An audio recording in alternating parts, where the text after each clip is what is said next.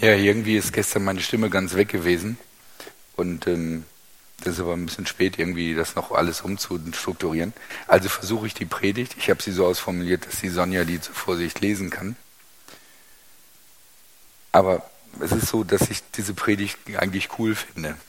Also manchmal gibt es Predigten, da denke ich, naja, okay, alles richtig, stimmt. Aber so cool ist es mir nicht eingefallen, hoffentlich merkt es keiner. Ähm, Manchmal gibt es Predigten von mir, die finde ich gut. Das heißt aber nicht, dass andere die gut finden, sondern es ist einfach so, mir gefällt es. Und deswegen möchte ich gerne diese Predigt versuchen zu halten. Und ich finde auch den Satz relativ cool. Zwischen meinem Pilates-Kurs, der Yoga-Klasse und der Ayurveda-Kur bleibt kaum Zeit für mich. Machst du den Satz mal bitte? Danke.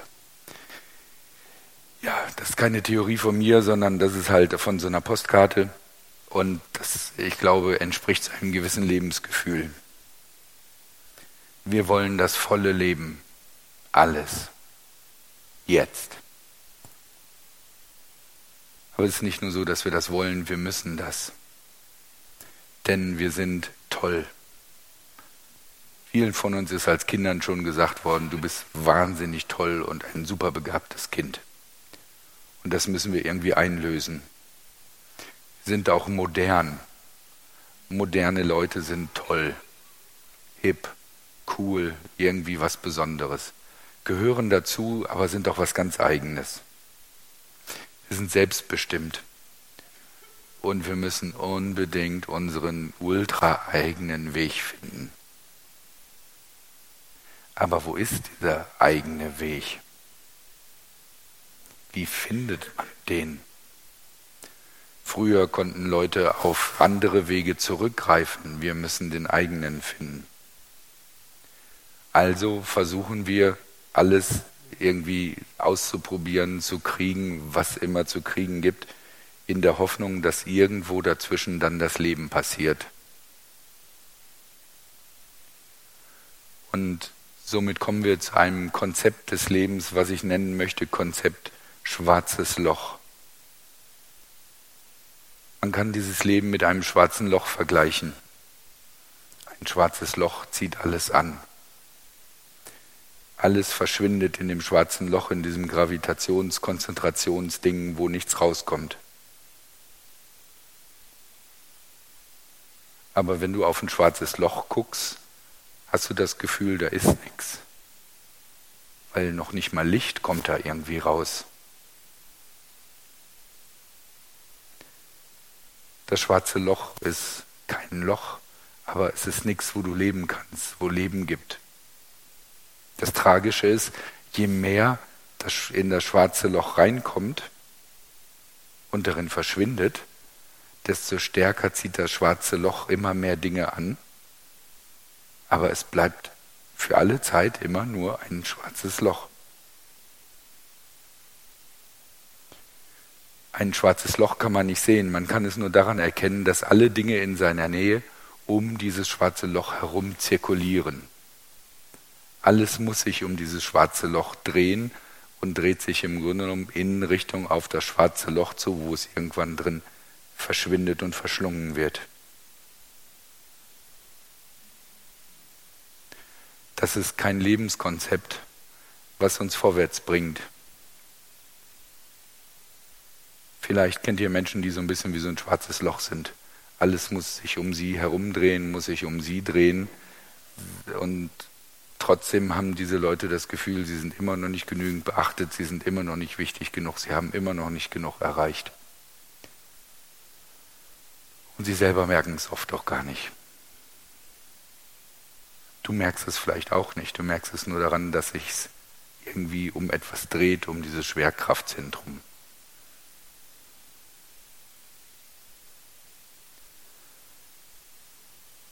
Wichtig ist beim Lebenskonzept, wo es darum geht, dass Leben gibt, existiert und bestehen kann, dass es nicht nur verschlungen wird, sondern dass auch was bleibt und abgegeben werden kann.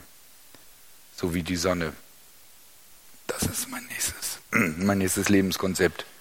Die Sonne mit ihren Planeten. Eine Sonne hat auch ein enormes Gravitationsfeld. Aber, und es zieht alles um sich herum an, aber es zieht es so an, dass durch die Umdrehung, die durch die Anziehung entsteht, gleichzeitig es ein Gegengewicht gibt, die Zentrifugalkraft, und die Dinge bleiben im Schwerkraftfeld der Sonne, aber sie bleiben sichtbar, sie werden nicht verschlungen. Eine Sonne kann dafür sorgen, dass es Dinge gibt, die um die Sonne herumdrehen und dass diese Dinge da bleiben. Und durch die große Masse der Sonne entsteht eine Kernfusion, die die Sonne leuchten lässt und die diese Planeten, die um die Sonne herumkreisen, erwärmt. Allerdings die große Hitze dieser Kernfusion verhindert es, dass es Leben auf der Sonne gibt. Es gibt manchmal Menschen, die brennen total hell für irgendwie eine Sache, die sind vielleicht überdimensional begabt für etwas, haben eine ganz bestimmte Perspektive, Version oder sonst was. Und weil sie so brennen, so leuchten, so faszinierend sind, äh, ziehen sie vielleicht auch viele andere Leute an und diese Leute bleiben um sie herum. Aber man muss vorsichtig sein, wenn man diesen Menschen zu nahe kommt, verbrennt man. Das Konzept Sonne ist nicht das Konzept, was auf Dauer Leben ermöglicht. Ich bin nicht allein, es dreht sich um mich herum, ich bin im Mittelpunkt, bin das Wichtigste, aber da ist kein Leben. Das letzte ist das Konzept Planet. Ein Planet ist schwer. Und was er angezogen hat, bleibt auf ihm. Zum Glück, sonst würden wir jetzt alle entschweben und an der Decke hängen. Für die Dinge, die für diesen Planeten, die auf diesem Planeten sind, ist der Planet der Mittelpunkt. Das heißt, der Planet ist wichtig. Aber der Planet steht nicht im Zentrum. Im Zentrum steht die Sonne. Und der Planet dreht sich um diese Sonne. Er ist ein begrenzter Mittelpunkt und das eigentliche Zentrum ist etwas, was viel größer und mächtiger ist als er. Die Sonne, die ihm die Wärme gibt, dass auf diesem Planeten etwas wachsen kann. Dann, wenn der Planet in der richtigen Entfernung ist, kann auf diesem Planeten etwas leben und kann der Planet lebendig werden. Er ist wichtig, unersetzbar, obwohl er nicht im Mittelpunkt ist, obwohl seine Schwerkraft nicht die größte Schwerkraft ist.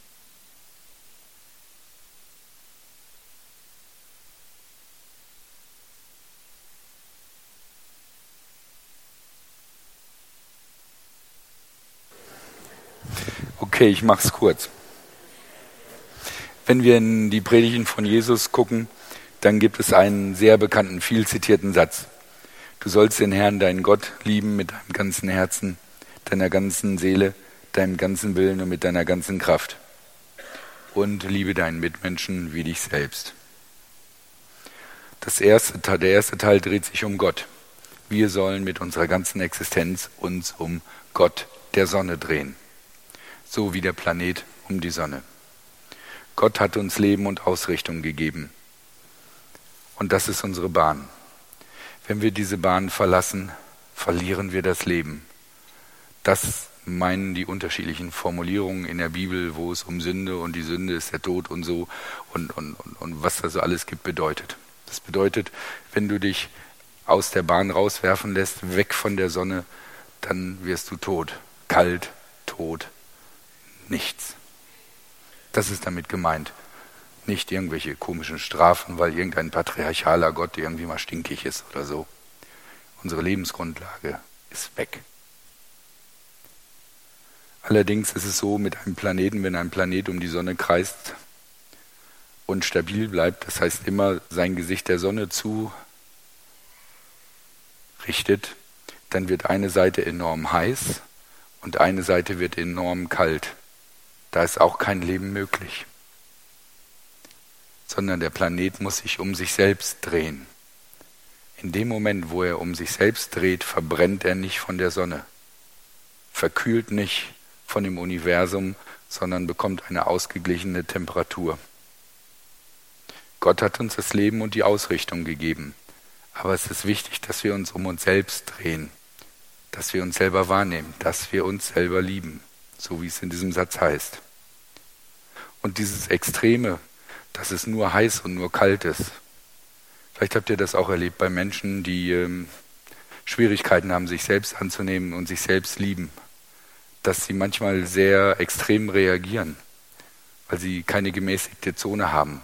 Sie sind können unter Umständen super begeistert sein oder können dich volle Kanne hassen. Aber dazwischen ist nicht viel, weil sie keinen Dämpfer haben, keine gemäßigte Zone. Deswegen dieses Bild, die Erde dreht sich um sich selbst, dadurch gibt es eine ausgeglichene Zone.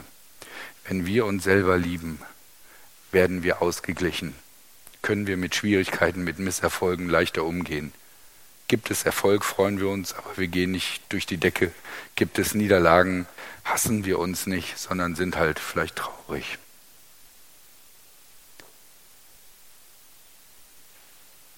Aber Jesus sagt auch, wir sollen uns lieben wie den anderen. Wenn wir die Liebe, die uns gilt, weitergeben, dann hat auch der andere eine Möglichkeit zu leben. Da schleicht sich langsam dieses Bild raus. Man könnte vielleicht meinen, dass die Wärme, die die Erde durch die äh, Absorption der Sonnenstrahlung aufnimmt, uns die Wärme gibt, dass wir leben können oder so. Aber da ist das Bild langsam zu Ende. Aber entscheidend ist, dass auch das dazugehört, dass wir den Nächsten lieben. Und ich glaube, es gehört beides zusammen. Es macht keinen Sinn, nur den Nächsten zu lieben und wenn ich mal Zeit habe, mich selber. Aber es macht auch keinen Sinn zu sagen, hey, erstmal versuche ich mich selber zu lieben und dann kommen die anderen dran. Beides hat eine verheerende Wirkung für meine Umwelt. Wenn ich erstmal nur die anderen liebe und mich nicht selbst, dann werde ich ungenießbar oft. Wenn ich aber erstmal sage, hey, pass auf, wenn ich mich selber liebe, kümmere ich mich um dich, solange blute da mal für dich selber ich gucke erstmal nach mir oder so, dann ist das für die Umwelt auch nicht gut. Wir brauchen das beides. Wir leben in einer Gesellschaft, in der wir ganz, ganz stark fokussiert sind auf uns selbst. Und das ist nachvollziehbar. Wir kommen aus einer Zeit, in der der Einzelne nichts war und das Volk, die Volksgemeinschaft alles. Stirb für dein Volk und das Größte, was du geben konntest, hast du getan. Und das hat ziemlich doof nicht hingehauen. Und über diese Enttäuschung daraus haben wir eine Gegenbewegung, einen Pendelausschlag in die andere Richtung entwickelt, den ich kümmere mich nicht um mein Volk, um meine Leute drumherum, ich kümmere mich um mich selbst. Das ist auch okay. Das ist richtig, das gehört dazu. Aber ich glaube, wir eiern mit unserem Pendel langsam ziemlich weit nach außen und uns und nehmen viel zu wenig wahr von dem, was um uns herum geht. Wir brauchen eine ausgeglichene Lebenszone. Und dieser Satz mit dem Ayurveda-Ding beschreibt eine Art von Existenz, die meiner Meinung nach nicht letzten Endes wirklich zum Leben führt, zum vollen Leben, wonach ich mich sehne. Sondern ich bin tatsächlich davon überzeugt, dass ähm, wenn es so etwas wie volles Leben gibt, ich glaube, ich persönlich glaube eher, es gibt immer nur so 80 Prozent. Es gibt immer auch Kram, der doof ist. Aber wenn du ein möglichst volles Leben haben möchtest, mit dem du gut zurechtkommen kannst und wo du am Ende deines Lebens sagen kannst, das war okay, ich kann jetzt abtreten, dann glaube ich, brauchen wir ein Leben, was ein Zentrum hat, was außerhalb von uns selber ist. Gott. Und wir brauchen die Nächstenliebe, dass wir sanft und mild werden und genießbar für uns und andere. Und wir brauchen, dass wir das Leben, was wir haben, teilen. Nicht irgendwann, wenn wir reif sind, sondern dann, wenn wir etwas haben. Ich habe es geschafft. Super.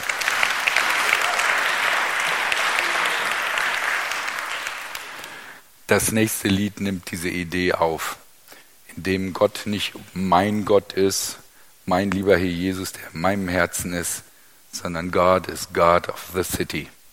Und da ist die Perspektive drin, Gott ist für die Menschen da, dort wo wir leben und nicht nur für uns.